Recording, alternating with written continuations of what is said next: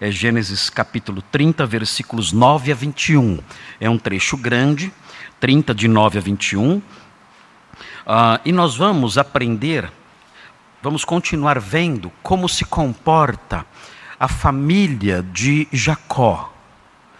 Os irmãos devem se lembrar, antes de começarmos a leitura, para que os irmãos se situem dentro do ambiente textual e do ambiente histórico, os irmãos devem se lembrar que essas narrativas não estão aqui por acaso. Essas narrativas referentes à formação de uma família por Jacó, elas querem mostrar como Deus cumpriu a sua promessa. No capítulo 28, por ocasião do encontro com Deus em Betel, Jacó ouviu uma promessa de Deus. E essa promessa consistia de dizer que Jacó, de Jacó, procederia uma grande nação. E mais, Deus estaria com ele e lhe daria sustento. Então, o capítulo 30 mostra como essas coisas começaram a se cumprir. Nós vamos ver como Deus abençoou Jacó de tal modo que ele formou uma família. Dessa família sairá uma grande nação são os patriarcas da nação de Israel que estão nascendo nesses textos que estamos estudando. São os doze patriarcas da nação de Israel que estão nascendo das mulheres, das esposas e das concubinas de Jacó. Os patriarcas estão eh, vindo à luz aqui. E isso, esses patriarcas serão os patriarcas de uma grande nação, a nação de Israel, por meio de quem o mundo será abençoado porque a salvação vem dos judeus, o Messias nascerá em Israel. E na sequência do texto, depois que nascem os filhos de Jacó e uma filha chamada Diná, depois que Deus concede a Jacó uma família, e a partir dessa família ele vai formar uma grande nação, então a narrativa muda e começa a mostrar como Jacó começou a adquirir bens bens materiais. Como Deus o abençoou, conforme havia prometido no capítulo 28, com um patrimônio. O que Deus lhe deu, como ele multiplicou ovelhas, gado e outras coisas, como ele ajuntou riquezas sob a direção e a bênção de Deus. É claro, nós não cremos aqui em teologia da prosperidade, nada disso, essas coisas, essas coisas são tolices. A ideia de que é, a evidência de que a minha vida é santa e reta e eu sou salvo são os bens que eu tenho. Isso está anos-luz distante da verdade. Mas nós cremos que todos os bens que temos, materiais e imateriais, têm uma fonte específica. E essa fonte específica é Deus. É Deus quem me dá a roupa que eu uso. É Deus quem me dá as coisas que eu tenho, a casa que eu tenho, o teto que eu tenho, os objetos que eu tenho, o dinheiro que eu tenho. Tudo isso vem das mãos de Deus. E nós vemos então essa teologia presente aqui também. Jacó, ele adquiriu riquezas. Deus o abençoou com isso. Não sabemos exatamente, exatamente o propósito pelo qual Deus o enriqueceu como enriqueceu o seu pai Abraão, como enriqueceu o, o seu avô Abraão, o seu pai Isaac. Não sabemos as razões de ter ficado tão rico, mas o fato é que isso aconteceu aqui. Deus quis mostrar o seu favor a Jacó dessas duas formas, dizendo: Olha, eu vou lhe dar uma família, uma família numerosa, uma descendência numerosa, por meio dessa descendência todo mundo será abençoado, e eu lhe darei também provisão em abundância. E ele fez isso. E esses capítulos que estamos lendo mostram como Deus cumpriu isso. Uh, é a narrativa do cumprimento da promessa de Deus. Vamos então ler os versículos 9 em diante, que dão sequência à história da formação da família. Nós já estudamos os versículos 1 a 8, e os irmãos que quiserem estudar esses versículos, eles estão gravados, os, ser, os sermões estão gravados ah, no nosso site, os irmãos podem acessar ali. Hoje vamos começar a falar sobre o versículo 9 em diante. Diz assim: Vendo Lia que ela mesma cessara de conceber, tomou também a Zilpa, sua serva, e deu-a a Jacó por mulher. Zilpa, serva de Lia, deu a Jacó um filho. Disse Lia, afortunada, e lhe chamou Gade. Depois Zilpa, serva de Lia, deu o segundo filho a Jacó. Então disse Lia: É a minha felicidade, porque as filhas me terão por venturosa. E lhe chamou Azer. Foi Ruben nos dias da ceifa do trigo e achou mandrágoras no campo e trouxe-as a Lia, sua mãe. Então disse Raquel a Lia: Dá-me das mandrágoras de teu filho. Respondeu ela: Achas pouco o me teres levado o marido?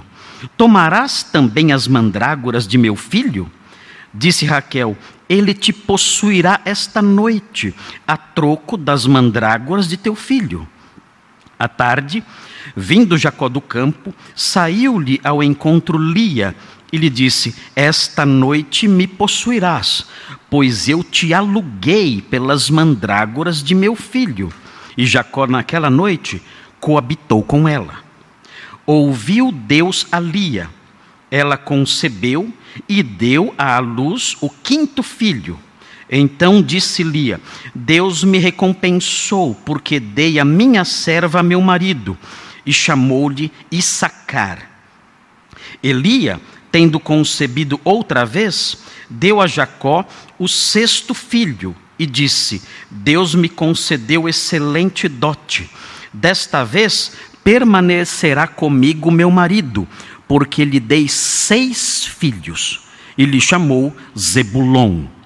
Depois disto, deu à luz uma filha, e lhe chamou Diná. Muito bem, a família de Jacó então está caminhando aqui, está crescendo. Seis filhos de uma filha nascem agora. E nós vamos então olhar, o que eu quero mostrar para os irmãos aqui, há várias formas de abordagem de um texto bíblico. Eu, eu, não, eu quero que os irmãos não percam de vista o propósito da passagem. A, a passagem tem um propósito específico que eu já mencionei agora há pouco: mostrar como Deus cumpriu a sua promessa feita em Betel mostrar como a nação israelita se formou, tudo isso não podemos perder de vista. Mas eu quero fazer uma abordagem aqui, nesta passagem, junto aos irmãos, que apontam os erros que são comuns dentro de famílias que se afastam do padrão de Deus. É isso que eu quero mostrar para os irmãos hoje aqui. Porque, na medida em que a narrativa vai caminhando, nós vemos que Deus realmente está abençoando Jacó.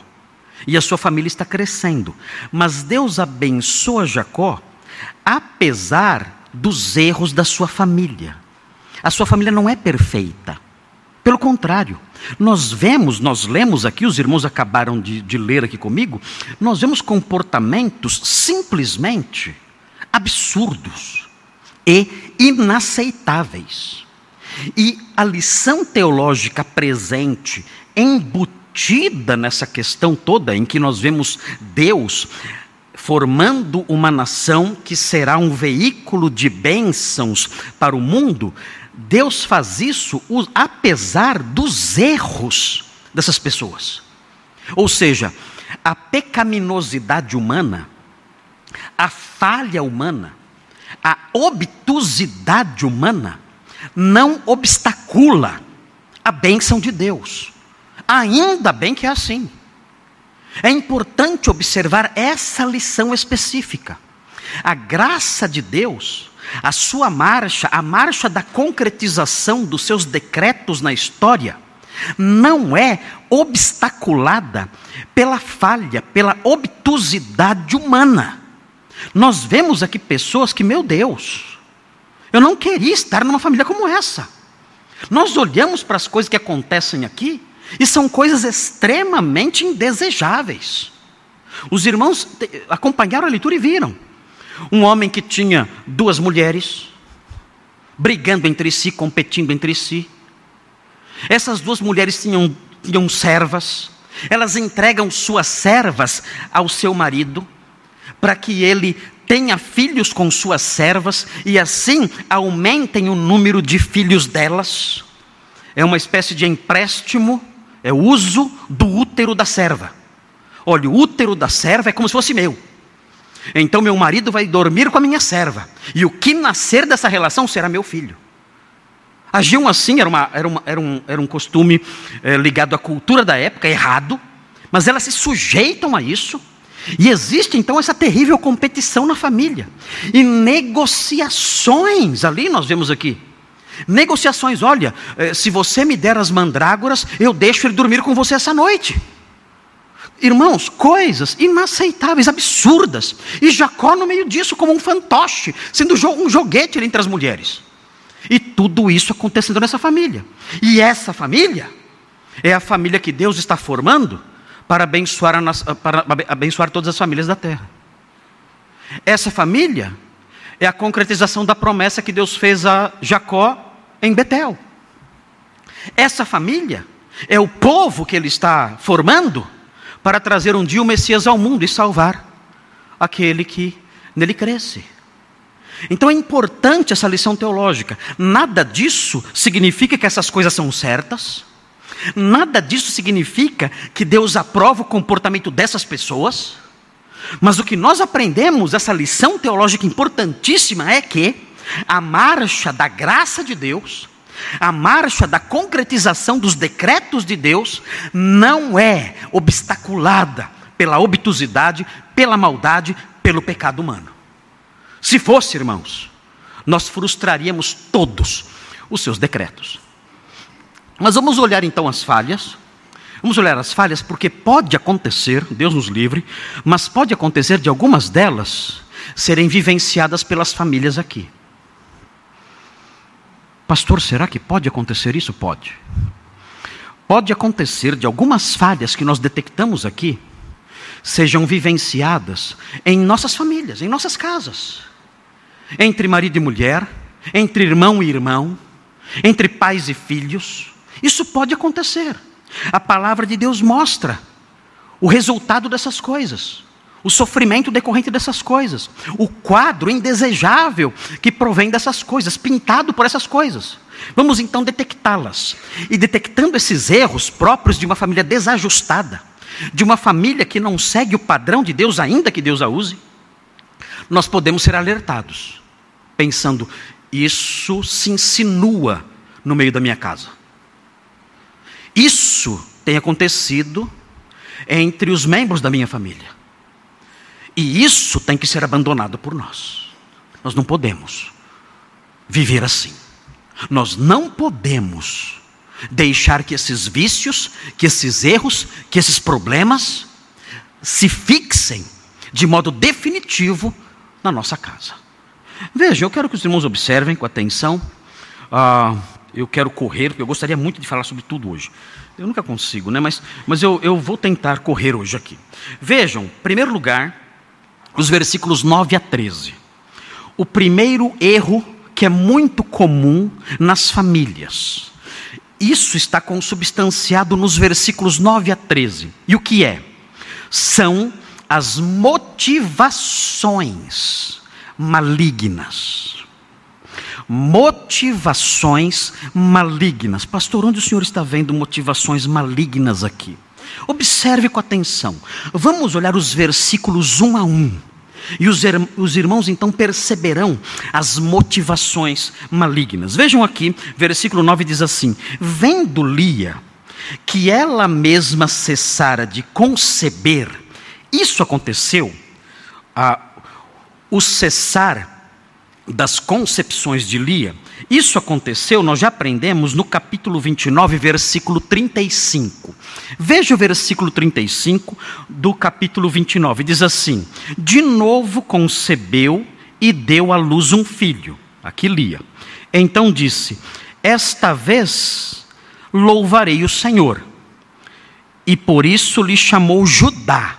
É Lia falando aqui. E veja o finalzinho. E cessou de dar a luz. Notem, ela já tinha tido quatro filhos, mas parou de dar a luz. Por quê? existe uma suspeita. Parece que quem controlava a vida sexual de Jacó era Raquel. Segundo o que nós lemos aqui nesse texto, era Raquel que autorizava se Jacó ia dormir com Lia ou não. Será que foi isso que aconteceu? Será que o controle se tornou mais rígido? E Raquel disse: Ó, quatro filhos já, chega, acabou a festa. Lia, com Lia você não dorme mais. Será que foi isso que aconteceu? Não sabemos, o texto não fala. Mas o fato é que ela parou de dar a luz. Difícil é, ser isso que eu mencionei agora, porque nós aprendemos na sequência que Lia teve a possibilidade de oferecer a sua serva. Raquel tinha feito isso. Vejam aí, na sequência do, do versículo 9, o que diz: Ela tomou também a Zilpa, sua serva, e deu a Jacó por mulher. Aqui ela está imitando Raquel. Raquel era estéril. E Raquel, sendo estéreo, ela tinha uma serva. E essa serva se chamava Bila. E ela então entregou Bila a Jacó. E Jacó então possuiu Bila, serva de Raquel, e ela gerou filhos. Quando Lia viu que isso aconteceu, mesmo tendo já quatro filhos, ela disse: Eu vou fazer a mesma coisa. Eu vou pegar minha serva Zilpa e vou dar a Jacó. Notem, o objetivo é ter filhos? Não, ela já tinha. Qual é o objetivo? Qual é a motivação maligna? Eu quero, eu quero pisotear a minha irmã. Essa prática de entregar a serva para produzir filhos em meu lugar, no lugar da mulher, essa prática era aceitável no caso de esterilidade. Quando a mulher era estéril, então ela fazia isso. Eu não posso ter filhos, então vou pegar emprestado o útero da minha escrava. Mas não era o caso de Zilpa. Melhor, não era o caso de Lia, tanto nome de mulher que eu confundo tudo. Não era o caso de Lia. Lia já tinha tido, como eu mencionei já várias vezes, quatro filhos. Por que ela faz isso então? Ela faz isso porque ela não quer aceitar a ideia de ficar um pouco só atrás da sua irmã. É, é curioso notar um, que existe no versículo 8, se os irmãos olharem, 38, vejam o que diz Raquel. Depois que Bila gera um segundo filho a Jacó. Vejam no 38, veja o que é dito. Disse Raquel: Com grandes lutas tenho competido com minha irmã e logrei prevalecer.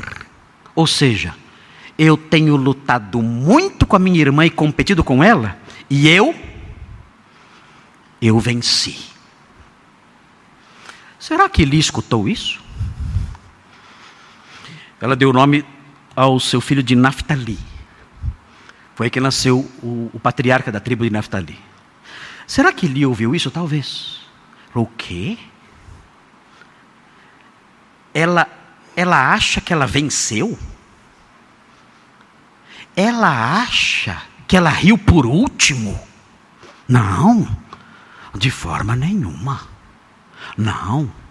Quem vai rir por último Sou eu. Zilpa, minha serva, vem cá.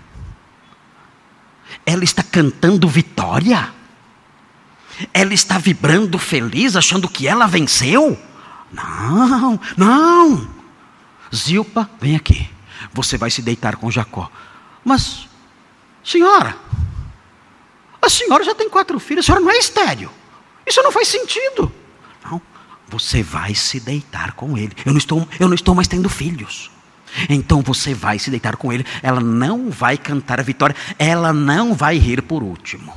O objetivo era esse: vencer a competição. São motivações malignas. Ah, isso existe dentro da sua casa? Isso existe.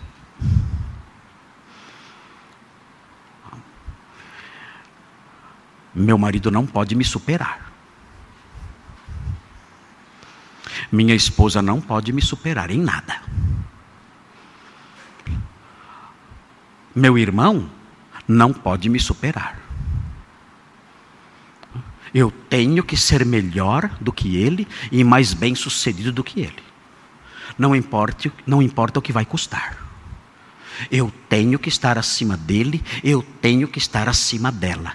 Essa competição maligna, essa motivação de, ser, de estar sempre por cima, acima do outro, se dando melhor do que o outro, sendo mais bem sucedido do que o outro. Isso existe no seu coração, dentro da sua casa? Eu fiz uma anotação aqui, uh, escrevi aqui, re reduzi a forma escrita, para que ficasse mais clara a aplicação dessa verdade às nossas vidas. Quão triste é ver esse tipo de disputa dentro de uma família esposa competindo com o marido, irmão com irmão, todos fazendo como Lia, até mesmo aquilo que o mundo considera demais. O mundo tolerava a entrega de uma serva, desde que fosse o caso de esterilidade. Mas ela adota essa prática sem ser estéril, já tendo filhos. E tudo para ser superior, para se dar melhor, para manter-se acima do outro. Invejas, intrigas, esforços sobre-humanos para superar o outro, dentro de casa. Tiago diz que onde isso existe, só ocorrem perturbações e todo tipo de coisas ruins. Se existe essa disposição entre você e seus parentes, seja qual for o grau de parentesco, se há esse tipo de competição, de esforço para superar o outro, para ser melhor do que o outro, Tiago diz que isso é muito perigoso, num texto que nós já estudamos em outra ocasião. Vejam Tiago 3,16. E eu fiz alusão a esse texto agora há pouco. Vejam Tiago 3,16. Veja o que diz.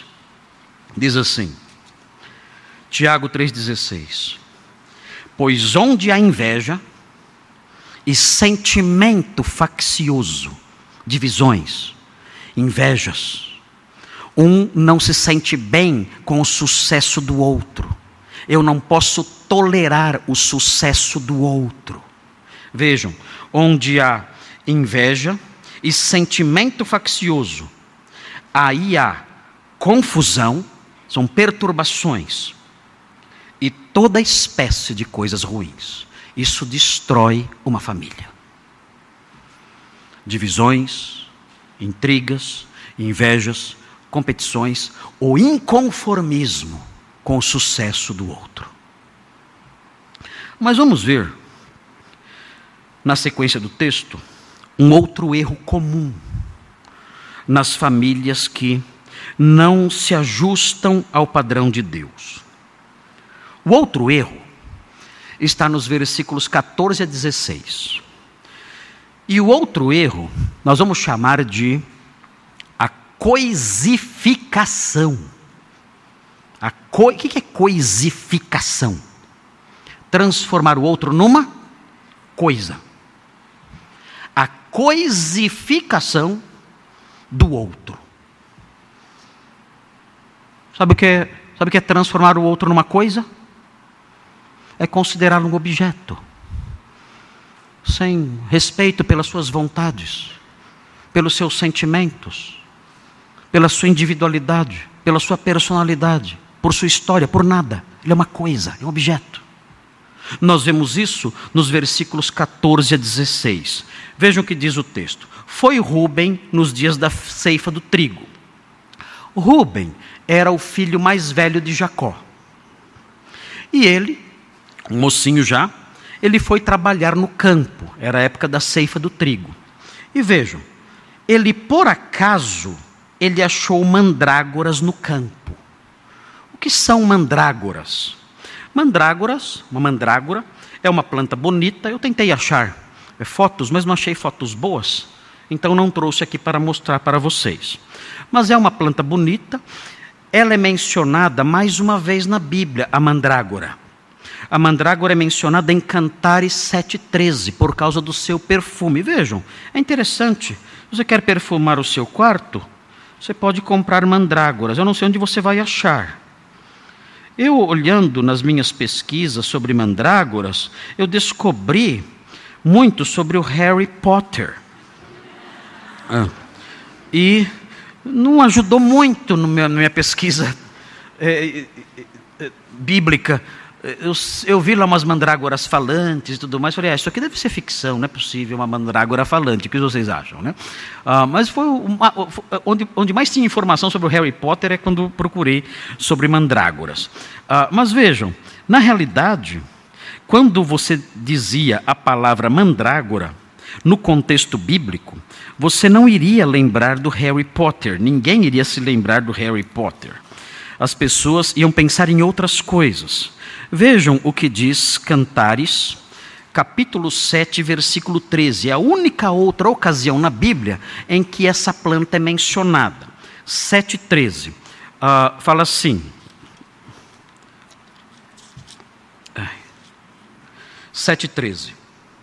As mandrágoras exalam o seu perfume, e as nossas portas a toda sorte de excelentes frutos, novos e velhos, eu tos reservei, ó meu amado. É a mulher, é a sulamita dizendo isso para o seu esposo.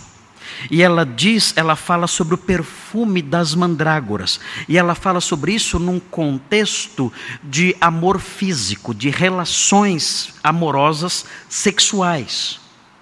De modo que, na mentalidade bíblica, a mandrágora estava fortemente relacionada com a libido, com a sensualidade. O perfume da mandrágora despertava sensualidade, de acordo com a cultura, a mentalidade dos homens antigos, do, dos homens do passado, dos personagens bíblicos, da cultura bíblica. E mais do que isso, a mandrágora, além de ter uma flor que exalava esse perfume gostoso, além disso, ela tinha uma raiz, ela tem uma raiz. E essa raiz, muitas vezes, isso é muito comum, ela tem o formato de um corpo humano. A raiz da mandrágora tem o formato de um corpo humano. Por causa desse formato da raiz da mandrágora, as pessoas atribuíam à mandrágora também a capacidade de produzir fertilidade na pessoa que era estéril. Então, a mandrágora, na, na, concepção, na visão das pessoas, era não somente uma flor que despertava sensualidade, mas era também um remédio mágico. Não é que eles criam ah, que era, um, que era um, um, um, remédio no sentido que nós cremos que algumas plantas são remédios hoje. Não. Eles atribuíam ah, funções mágicas à mandrágora ela poderia, de acordo com a superstição dos antigos, ela poderia fazer com que uma mulher que não tivesse filhos passasse a ter. Então o que aconteceu? Rubens saiu para trabalhar no campo, na época da ceifa. E ele, por acaso, encontrou mandrágoras. E ele pegou essas mandrágoras e ele imediatamente se lembrou de sua mãe, que cessara de dar à luz. E então ele levou as mandrágoras e deu para sua mãe. É interessante, o texto fala, e trouxe-as a Lia, sua mãe. É interessante notar isso, aqui um, um parênteses importante. É interessante notar isso porque nós vemos nesse moço, nesse jovem aqui, uma preocupação com a sua mãe.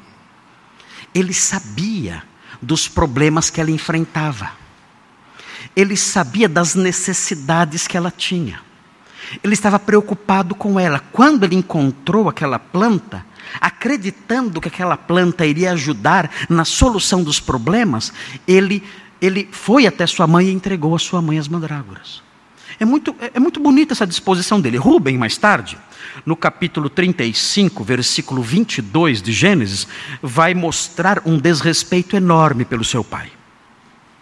Rubem vai se deitar com Bila, serva de Raquel uma das duas esposas de Jacó. Jacó tinha duas esposas, Lia e Raquel. E a serva de, a serva de, de Raquel, Bila, se tornou também mulher de Jacó. E Ruben, filho de Lia, ele possuiu Bila, serva de Raquel, mulher também de Jacó, a mulher do pai dele. foi um ato de total desrespeito pelo seu pai. Ele fez isso. Rubem, esse mesmo moço aqui, fez isso. Subiu ao leito de seu pai e possuiu uma de suas mulheres. Foi um gesto de descaso e desrespeito sem tamanho. Mas aqui nesse ponto, ele mostra uma virtude interessante. Ele, ele se mostra preocupado com o problema da sua mãe. Ele sabia: o meu pai não se importa com a minha mãe. Deixe-me, de alguma forma, ajudar a minha mãe a superar esse problema. E ele foi sensível a isso. Isso é muito importante, é um exemplo aqui. Os jovens talvez tendam a achar que os seus pais ah, não têm sentimentos, não têm necessidades, são feitos de um material diferente, eles não padecem, eles enfrentam os problemas como pessoas feitas de bronze, de ferro. Ah, não, o coração deles é diferente. É como se a textura deles fosse outra, a substância deles fosse outra. Eles não padecessem no coração.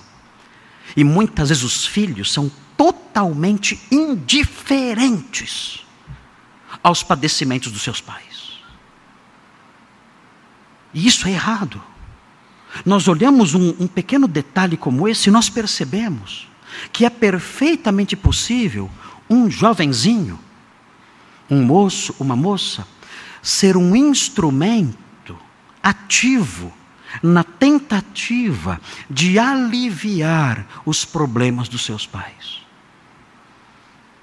Como, como seria importante, como, como seria bom se todos os jovens tivessem consciência do poder que eles têm, da força que eles têm, que eles detêm, para promover a felicidade dos seus pais. Como seria bom se todos os jovens entendessem o tamanho da força que há neles, o tamanho do poder que há nas suas mãos, para fazer com que os seus pais sejam mais felizes. Infelizmente, parece que os jovens são indiferentes a isso. Eles são mais ensimesmados eles se preocupam mais consigo mesmos e dão pouco espaço para preocupação em seu coração com seus pais. É triste isso, mas nós vemos em Rubem algo diferente. É um pequeno detalhe que mostra: minha mãe está padecendo, minha mãe tem um problema, meus pais não estão ajustados. Eu achei essas mandrágoras. Quem sabe isso, isso os ajude? Quem sabe eu possa ajudá-los de alguma forma levando essas mandrágoras para minha mãe? Ele não é sensível a isso. É claro, uma crença tola. É uma crença supersticiosa. Ele acreditava nisso. Ele, na sua ingenuidade, ele vai e entrega as mandrágoras à sua mãe, a Lia. E vejam o que acontece na sequência. É aqui que nós vemos a coisificação do outro. Vejam. Então disse Raquel a Lia: Dá-me das mandrágoras de teu filho. Bem, a tradução que nós vemos aqui é uma tradução um pouco seca. A impressão que dá é que Raquel está dando uma ordem. Dá-me das mandrágoras do seu filho. Ela é bem mandona, essa mulher, não? Ela já disse para Jacó, alguns versículos atrás: Dá-me filho, senão eu morro. Ela gosta de falar dá-me, dá-me, dá-me. Ah, exigente ela, né? Mas, na verdade, não, não se apressem, não se apressem. A, a grande verdade é que, ainda que ela tenha tratado Jacó desse jeito, dizendo dá-me filho, senão eu morro, ainda, ainda que ela tenha feito isso, e ela tenha ela se comporta assim como alguém com, cheia de autoridade, conforme veremos na sequência, aqui nesse ponto, ela se domina a nossa tradução não deixa perceber isso, mas existe uma partícula hebraica presente no texto que sugere a ideia, indica a ideia de que ela pediu por favor. Há uma partícula presente no texto hebraico que, que aponta para a ideia de uma súplica. Ela está dizendo assim: por favor, por favor, me dá das mandrágoras que o seu filho achou. Ela está sendo educada. Por quê? Ela não é assim. Já vimos como ela fala com o marido. Ela não é uma moça educada. Ela é bem rígida. Dá-me filho, senão eu morro. Nossa, que mulher terrível, hã? Já pensou uma mulher assim? Ainda bem que não existe hoje em dia, hã?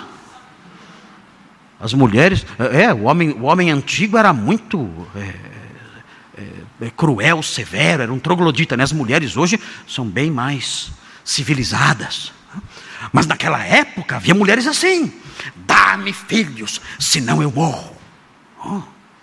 Aqui ela se domina. Por favor, me dá das mandrágoras do seu filho, ela diz. Ela pede humildemente. Claro, ele está sendo política aqui. Ela não é assim. Isso não é o jeitão dela. Mas vejam, a estratégia diplomática não funciona. Vejam a resposta de Lia. Respondeu ela: Achas pouco o me teres levado o marido?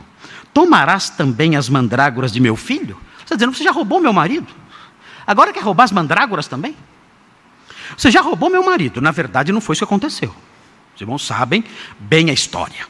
Não foi bem isso que aconteceu. Mas essas mulheres aqui não são exemplo para ninguém. Tá? Essas mulheres aqui fazem acusações falsas. Tá? É algo de assustar. Eu não roubei. Você que entrou num conluio lá com o papai para ficar no leito, para entrar na tenda nupcial no meu lugar. Você que é a safada na história. E está me acusando que eu roubei seu marido? Que história é essa? Ou seja, essas acusações são falsas, mas essas mulheres são terríveis. E ela diz: Você roubou meu marido. E agora eu encontrei um remédio para um problema meu, que eu parei de gerar filhos. Eu achei um remédio para poder, para poder uh, despertar a sensualidade, a libido do meu marido em relação a mim. E você quer isso também. Já roubou o marido, agora quer roubar também o remédio. Ou seja, é uma forma abrupta, rude, áspera de dizer: não, não vou dar. As mandrágoras são minhas, e eu vou fazer bom proveito delas. Ah, Vejam, disse Raquel: Ele te possuirá esta noite. Hã?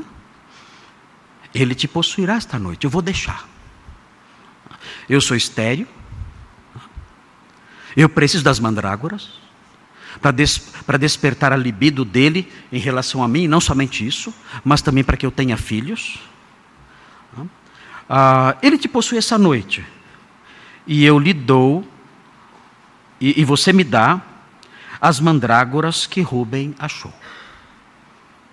Okay? Vamos trocar. Você me dá as mandrágoras, eu durmo sozinha com as mandrágoras. Hoje. E você fica com ele. Talvez Lia tenha ficado com algumas mandrágoras, não sei. Não sabemos. O fato é que elas fizeram esse acordo. O texto está mostrando aqui que Raquel domina domina as relações de Jacó.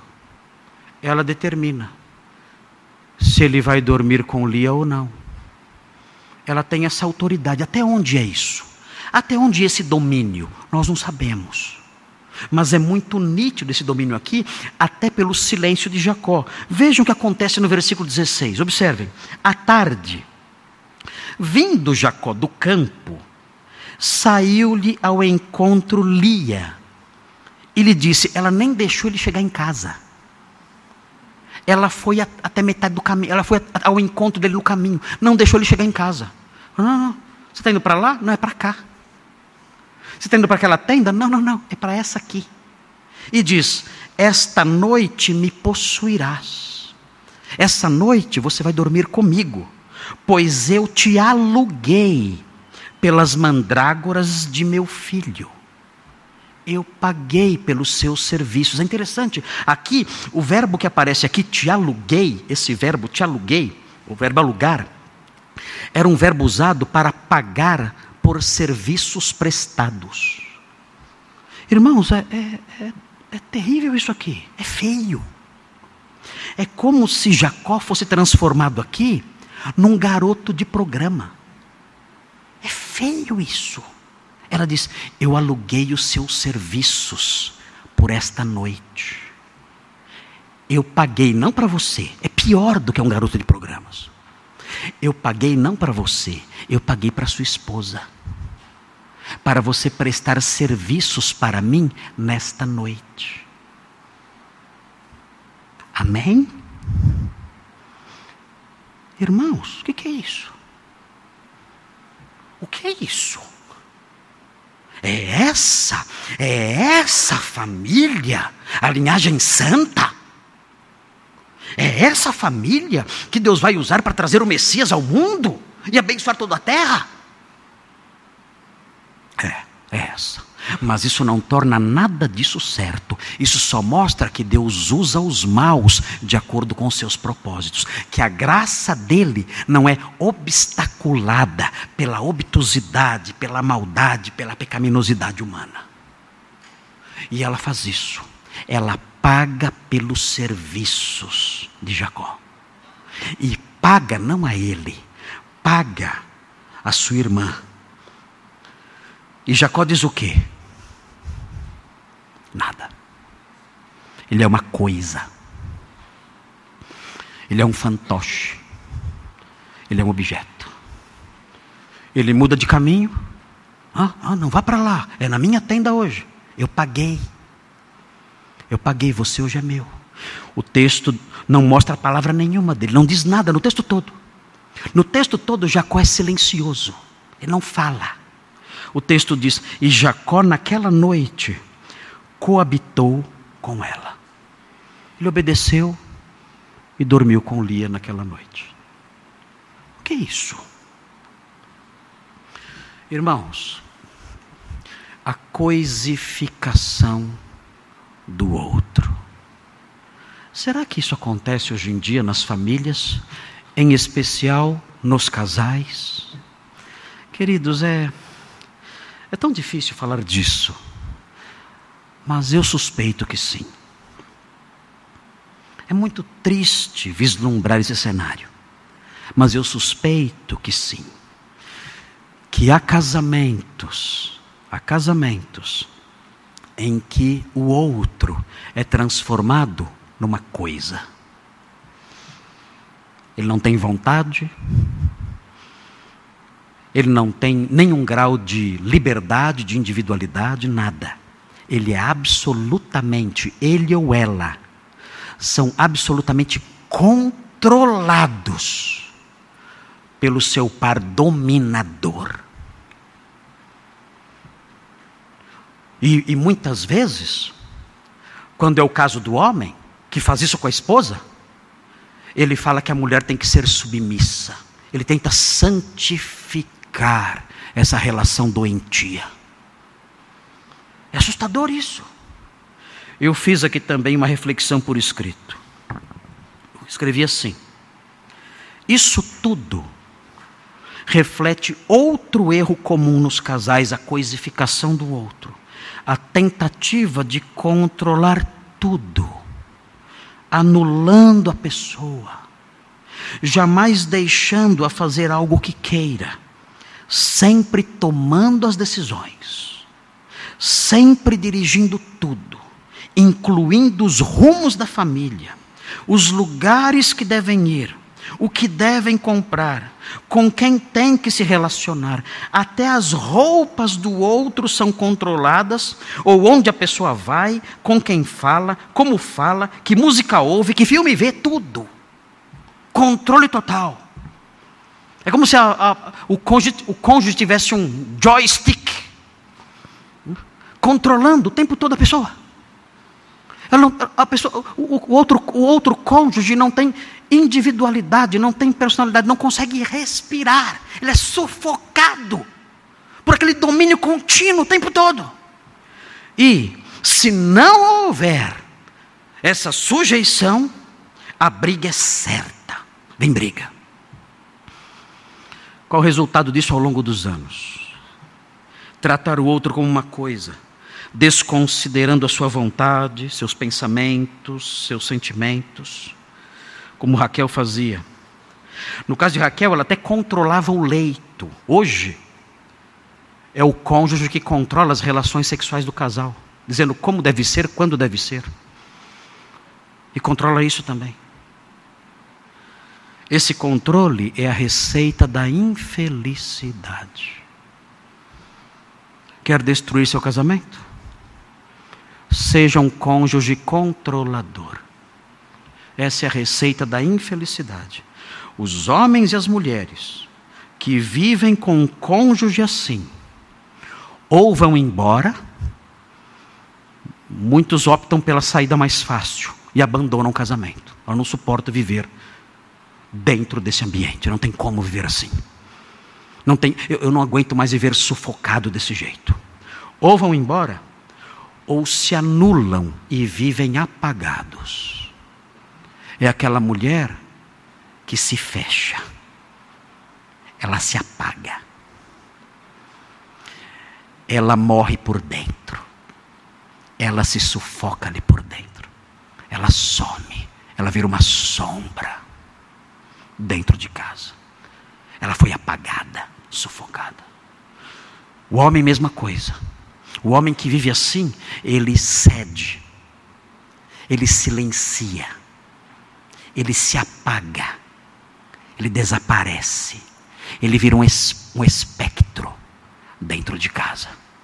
Ele não tem mais voz. Ele desaparece ali. É uma coisa.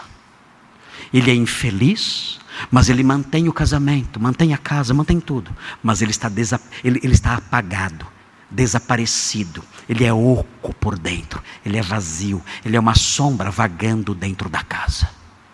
Essa é a receita da infelicidade. Jacó virou isso. Jacó virou esse homem. Ele não fala. No texto ele não fala, ele fica em silêncio. Ele é apagado no meio dessa, dessa postura de sua esposa de controlá-lo e de sufocá-lo. Queridos, como é triste isso. Já conheci famílias, famílias assim. Já conheci homens assim. Já conheci mulheres assim, que se anularam. Se anularam. Viraram fantasmas, sombras. Desapareceram tamanho controle que o outro exercia, coisificando a pessoa. Isso é um, uma, uma forma, uma forma de assassinato social. É uma forma de matar a pessoa. É um tipo de assassinato. Você mata a personalidade do outro. Queridos, não permitam que isso aconteça. Não permitam. Senhoras que estão aqui, eu sei que é gostoso controlar o marido. Ah, como é bom. Parem. Parem. Respeitem o universo masculino. Ainda que não faça sentido para você. Respeitem o universo masculino. Não tentem controlar tudo. Deixe de vez em quando ele jogar o tênis do lado ali da casa, cheirando mal. Deixe um pouquinho. Deixe um pouquinho. Respeite, respeite um pouco os gostos dele, as individualidades dele, as decisões dele. Não, você não tem que ralhar com tudo. Você não tem que brigar por causa de tudo. Você não tem que ser áspera o tempo todo. Meu Deus! Ninguém aguenta isso. Você não tem que ser assim. Tente mostrar docilidade, indulgência, tolerância. Dê espaço para que ele viva, para que ele se movimente, para que ele seja quem ele é. Maridos, por favor. A submissão feminina que a, Bíblia, que a Bíblia ensina, não significa o controle absoluto de tudo que ela faz o tempo todo. Não significa colocá-la dentro de uma caixa e trancá-la ali. sem que ela possa fazer nada. Às vezes, até é, vítima de um ciúme doentio. Não faça isso, você está matando a sua mulher. Deixa conversar com as amigas. Deixa ir onde ela quer ir. Ela quer ir na cabeleireira? Deixa ir. Você vai ter que pagar, mas deixa ir. Procure ser indulgente em face do universo feminino, ainda que esse universo não faça sentido para você. E não faz mesmo. Quatro na minha casa. Quatro galáxias. Não entendo nenhuma. Eram quatro, agora alguém me ajudou a carregar uma delas. Ah, mas, mas conceda esse espaço para que a pessoa viva a sua individualidade, os seus gostos, os seus anelos, a, a, a, as coisas simples da vida que ela gosta e quer desfrutar. Respeite isso, não anule o seu cônjuge, não anule a pessoa que Deus concedeu a você para que você cuidasse dessa pessoa e promovesse a sua felicidade. Muito bem, vamos caminhar mais um pouquinho? Estão cansados? Ah, eu estou um pouco cansado, voltei de férias, estou. Não estou muito em forma ainda. Vamos caminhar mais um pouquinho. Tem mais um erro que eu quero apontar aqui, e os irmãos vão perceber no texto. Este erro que os irmãos vão ver aqui, eu não sei se é o pior de todos, mas é, é, é, é, o que mais me deixa irritado. Me deixa muito irritado. Esse outro erro comum aqui. Mas notem, não é um erro próprio de, do contexto familiar. É um erro comum no mundo em que nós vivemos. Especialmente no mundo evangélico em que nós vivemos. E eu vou dizer qual é o erro: é a depreciação do caráter de Deus. Como? Vocês vão ver, eu vou mostrar. Vocês vão perceber a depreciação do caráter de Deus. Se vocês lerem com atenção comigo os versículos 17 e 18, vão perceber isso. Vejam aí, é sutil, está presente no texto, no que é dito aqui é, por Lia. Vejam o que ela diz aqui no versículo 17: diz assim: Ouviu Deus a Lia, ela concebeu e deu à luz o quinto filho importante observar o seguinte aqui: existe uma teologia presente nessa passagem toda. Todo, toda a história acerca do nascimento dos patriarcas é mergulhada numa teologia, uma teologia, uma teologia do ventre. Como assim a teologia do ventre? Criei isso, inventei isso agora, essa expressão. O que é essa teologia do ventre? Que eu, que eu inventei agora aqui. Não inventei a expressão, não inventei o conceito. É, é, é uma teologia que diz o seguinte: olha, quem faz alguém engravidar, a fonte, a fonte da concepção, a fonte primária da concepção é Deus. Elas confiaram em mandrágoras, confiaram em subterfúgios ali, mas o texto mostra que Deus é a fonte primária da concepção. É ele quem faz a, a mulher ter filhos e é ele quem interrompe a, a possibilidade da mulher ter filhos. É ele quem faz isso. Ele é a fonte da vida intrauterina. É ele quem possibilita que uma mulher engravide. Então, isso é muito claro em todo o texto. É um dos elementos, uma das informações, um dos dados teológicos que dominam a passagem toda, o tempo todo. Deus ouviu a oração, Deus então fez isso e aquilo, e, a, e aquela mulher então engravida. Isso é muito claro aqui no texto que estamos estudando. E vejam, ela concebeu, ela tinha parado de conceber. Ela concebeu e deu à luz o quinto filho. E vejam o que ela diz. É isso que é demais para mim. Vejam as palavras dessa mulher. Eu não queria ter casado com uma mulher dessa. Então disse Lia: Deus me recompensou porque dei a minha serva a meu marido. Eu ouvi direito? Leia de novo. Leia de novo. Onde você estudou teologia? E que igreja você frequenta? Não é a redenção. O que você falou, ela repete. Aqui na minha representação. Deus me recompensou porque dei a minha serva a meu marido. Que lindo! Que exemplo! Deus olhou para isso e disse: Uau! Uau, que mulher virtuosa! Uau!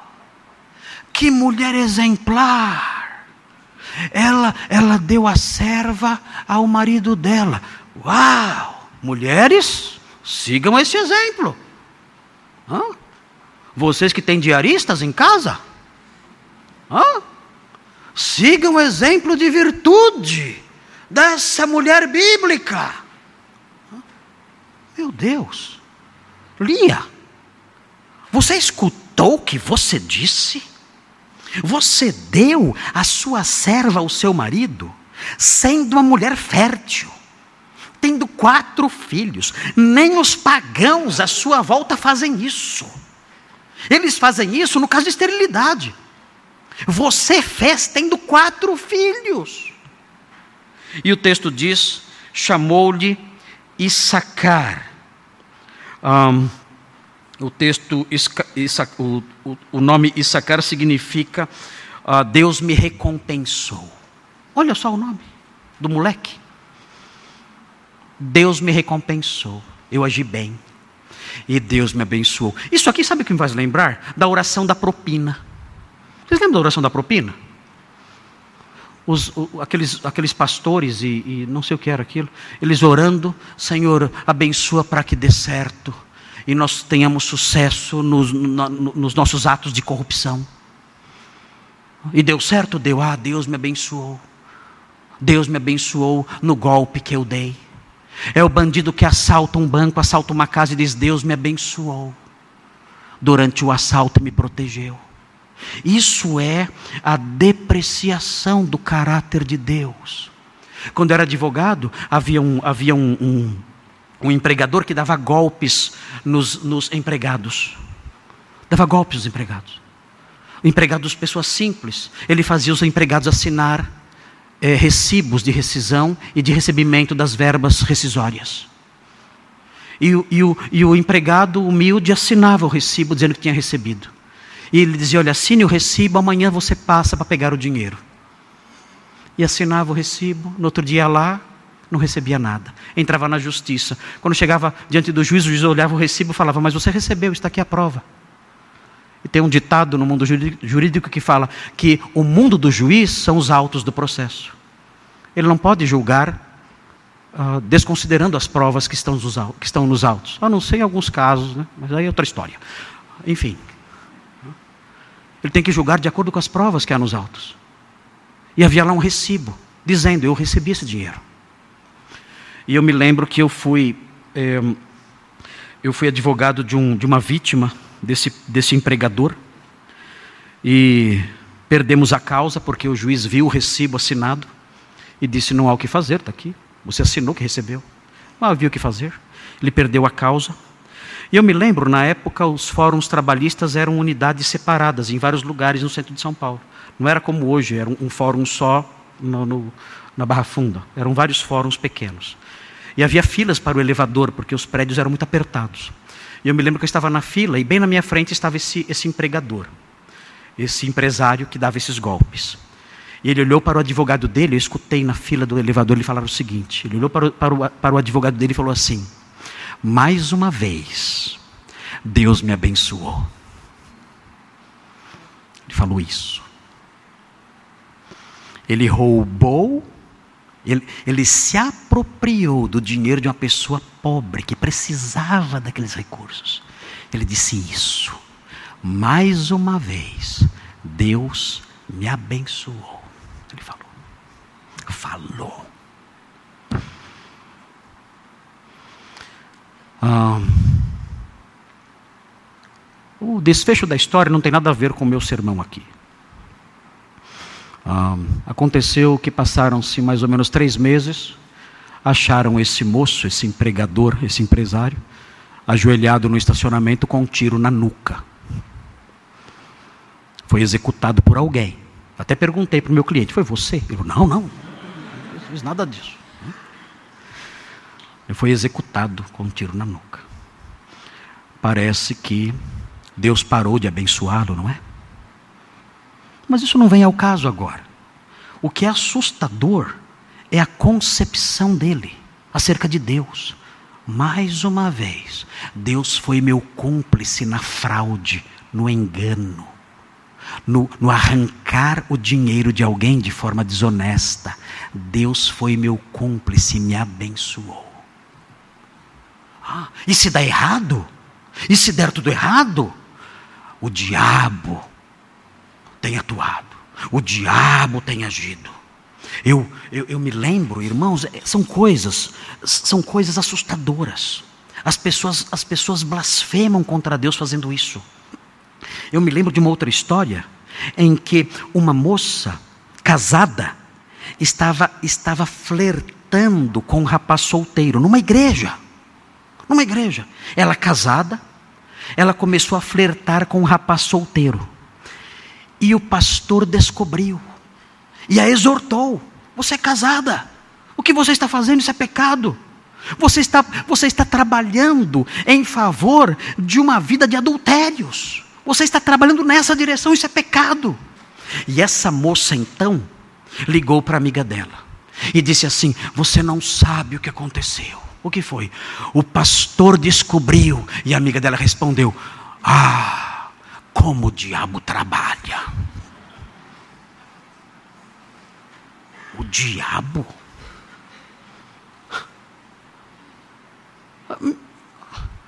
Você está invertendo tudo. O diabo está usando o pastor. Você acha que Deus aprova o que você está fazendo? Você acha que se der certo os seus planos adulterinos, isso significa que Deus está abençoando o que você está fazendo? Meu Deus!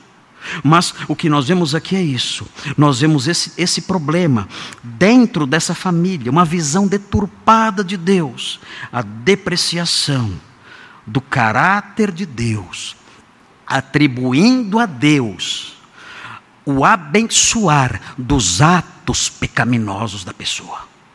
Eu fiz o mal, deu certo, Deus me abençoou. Eu fiz o mal e consegui vantagem. Deus me abençoou. Deus é meu cúmplice. Deus é meu cupincha. Nós dois agimos juntos nas práticas do mal. Deus está ao meu lado quando eu engano, quando eu minto, quando eu furto, quando eu adultero. Deus está comigo, me protegendo, me guardando e me abençoando. Esse é o pensamento de muitos evangélicos em todos os males que fazem. Senhor, livra-nos desses erros.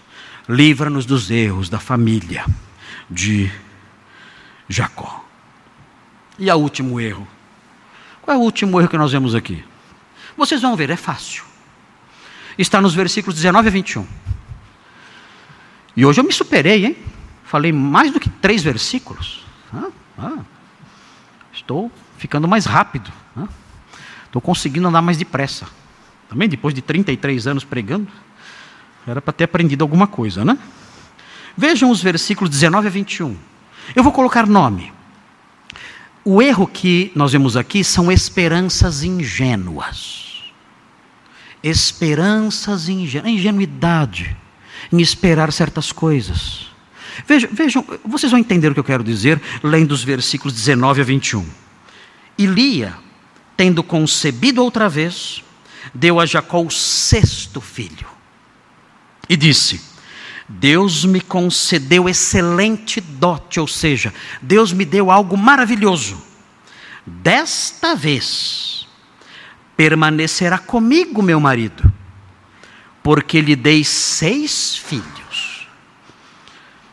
Ele chamou Zebulon. Onde está a ingenuidade aqui? Se eu der filhos a ele, ele vai me amar. O quê? O que você falou? Ele vai me amar porque eu dei filhos para ele. Você Você acredita que o amor nasce assim? É isso? Você acha? Você acha que os filhos são a cola do casamento? Você acredita nisso? Que os filhos são a cola do casamento? Eu vou engravidar para segurar o quê? Desculpe. Quanta bobagem. Que imensa tolice. Você acha que os filhos são os responsáveis por manter o casamento ali, firme? Você acha quando nasce uma criança, o amor do seu cônjuge cresce por você? Você acha que ele é o combustível do amor do seu cônjuge, o seu filho? Que imensa tolice é essa? De onde você tirou isso? Isso não existe. Mas as pessoas mal instruídas na palavra de Deus acreditam nessas ilusões acreditam nessas falácias, nessas fantasias e cometem mais e mais e mais desvios. O que faz com que um cônjuge ame o outro não é o nascimento de filhos. Não é. Não, pastor, não. Um casal pode não ter filho nenhum ao longo de toda a vida e se amar profundamente até a morte, sem filho nenhum. Eu fiz uma anotação aqui, mais uma. Lia esperava que muitos filhos despertassem o amor de Jacó por ela. Porém, não é essa a fonte do amor conjugal, não são os filhos. A fonte do amor conjugal, de acordo com a Bíblia, é a disposição santificada, a disposição santificada de um cônjuge crente. Dentro dele surge, ele, ele desenvolve essa disposição santificada de se sacrificar pelo outro, sem esperar nada em troca. É aí que o amor surge. Quando um cônjuge, o homem, a mulher, se dispõe a se sacrificar pelo outro, sem receber nada em troca. Então, nesse momento, quando ele olha para ela e diz: Eu vou viver para você, e darei minha vida por você mesmo que você não tenha nada para me oferecer. Eu vou viver para você e vou me sacrificar por você até o fim. Quando alguém faz isso, olhando para o seu cônjuge, é nesse momento que o amor verdadeiro surge e une um casal. É assim que você tem que olhar para sua esposa e dizer: não importa o que aconteça, eu vou morrer por você. Eu vou dar a minha vida por você. Eu vou me sacrificar por você. Haja o que houver, em todo o tempo, para sempre, mesmo que você não me dê nada em troca, eu vou me sacrificar por você. Eu abrirei mão de várias coisas. Eu me darei. Eu me entregarei pela sua felicidade. Eu vou amar você como Cristo amou a igreja e se entregou por ela. É assim que nasce o amor verdadeiro na relação de um casal, no relacionamento de um casal. Não são os filhos que promovem isso. Mas sim essa disposição santificada que provém da palavra de Deus em que ele olha para ela, ela olha para ele. E os dois dizem: Eu vou me sacrificar por você, apesar dos seus defeitos, das suas falhas, das suas limitações. é assim que eu vou viver. Eu vou te amar. É assim que o amor verdadeiro surge. Como isso é possível? Como é possível alguém vencer todos esses erros? Eu mencionei quatro aqui, não foram? Foram quatro erros. Motivações malignas, meu Deus, como isso existe? A coisificação do outro, mencionamos aqui. A depreciação do caráter de Deus. Esperanças ingênuas, vazias. Como alguém se livra dessas coisas? Para alguém se livrar dessas coisas, é necessário que algo aconteça antes.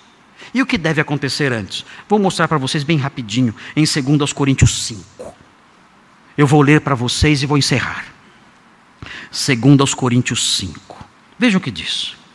2 Coríntios 5. E os irmãos conhecem bem esse texto. Vejam o versículo, vejam o versículo 16. 2 Coríntios 5, 16.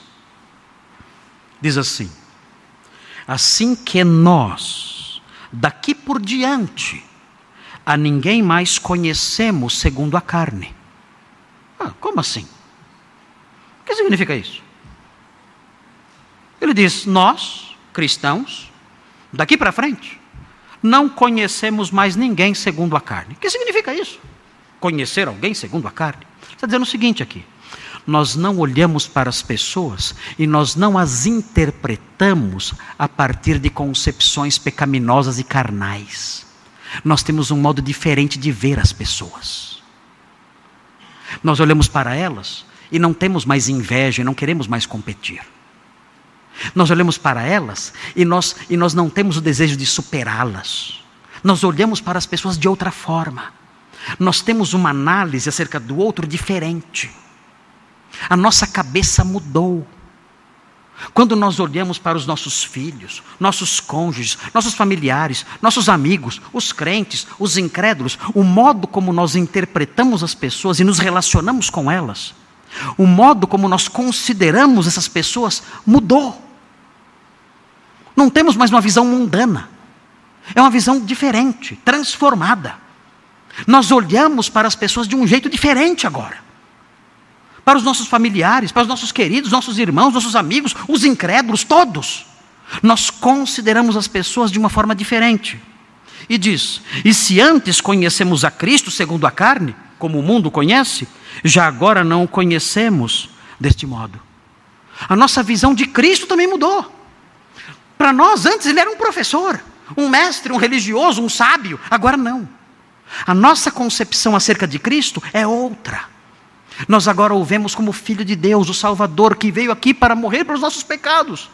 Nós o vemos assim agora. Algo aconteceu conosco. O, o que houve conosco? Por que nós paramos de ver as pessoas como víamos antes? Por que paramos de ver nossos familiares como víamos antes? Por que paramos de ver o próprio Cristo como víamos antes? Algo mudou em nós. O apóstolo Paulo explica o que aconteceu, versículo 17. E assim, se alguém está em Cristo, é nova criatura. Nós cremos em Cristo e fomos inseridos nele. Nós passamos a participar da sua vida, da sua graça, da sua comunhão, do seu perdão. Nós somos inseridos em Cristo. Somos somos como que galhos enxertados nessa videira. Nós somos dele, nós estamos nele, nós somos crentes. Nós antes olhávamos para as pessoas e para o próprio Cristo segundo os olhos da carne, segundo concepções carnais, segundo conceitos carnais. Agora não, nós estamos em Cristo, nós somos novas criaturas. E o texto prossegue: as coisas antigas, aquele jeito de ver as pessoas. As coisas antigas, aquele jeito de ver Cristo as coisas antigas, aquele modo de ver o cônjuge, o irmão, o pai, a mãe, os incrédulos, os crentes. As coisas antigas já passaram. Eis que tudo se fez novo. Nós paramos de ver as coisas e as pessoas como víamos antes. Nós nascemos de novo. E agora consideramos as coisas e as pessoas de outra forma para evitar os erros todos dessa família que vivia em pé de guerra. A família terrível, horrível de se ver. É necessário que as coisas velhas fiquem para trás. Haja uma transformação na visão. Haja uma transformação na mente, para que passemos a considerar o outro de outra forma, não mais segundo a carne, mas de uma maneira nova. E isso só é possível se estivermos em Cristo. Quando alguém está em Cristo, ele olha para a esposa de outro jeito. Ah, outra coisa. Se alguém está em Cristo, essa, essa mulher olha para o marido de outro jeito. As coisas velhas já passaram.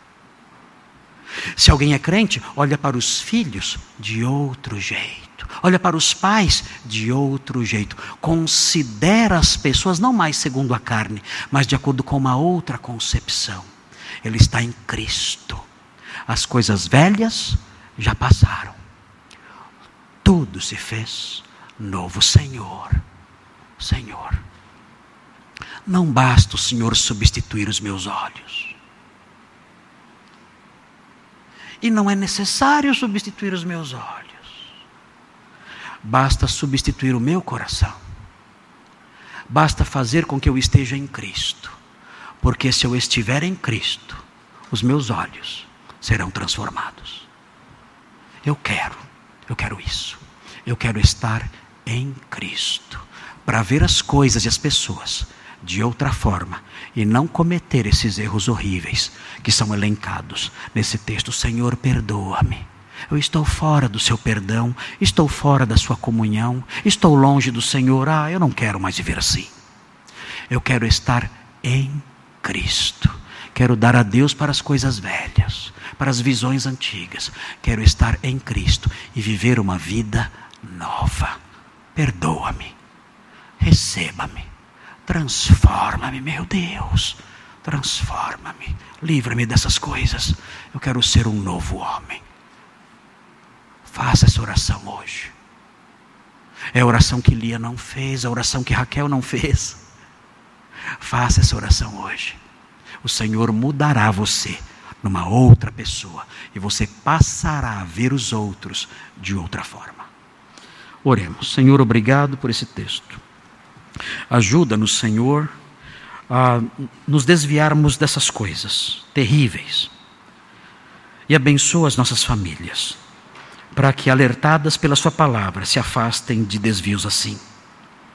Aqueles que ainda não te conhecem, ó Deus, trabalha neles, para que eles se curvem aos seus pés e, se curvando aos seus pés, tenham os seus olhos transformados e passem a viver de outra forma e a enxergar as pessoas de outra forma e a não cometer esses erros terríveis que vemos no texto ora exposto.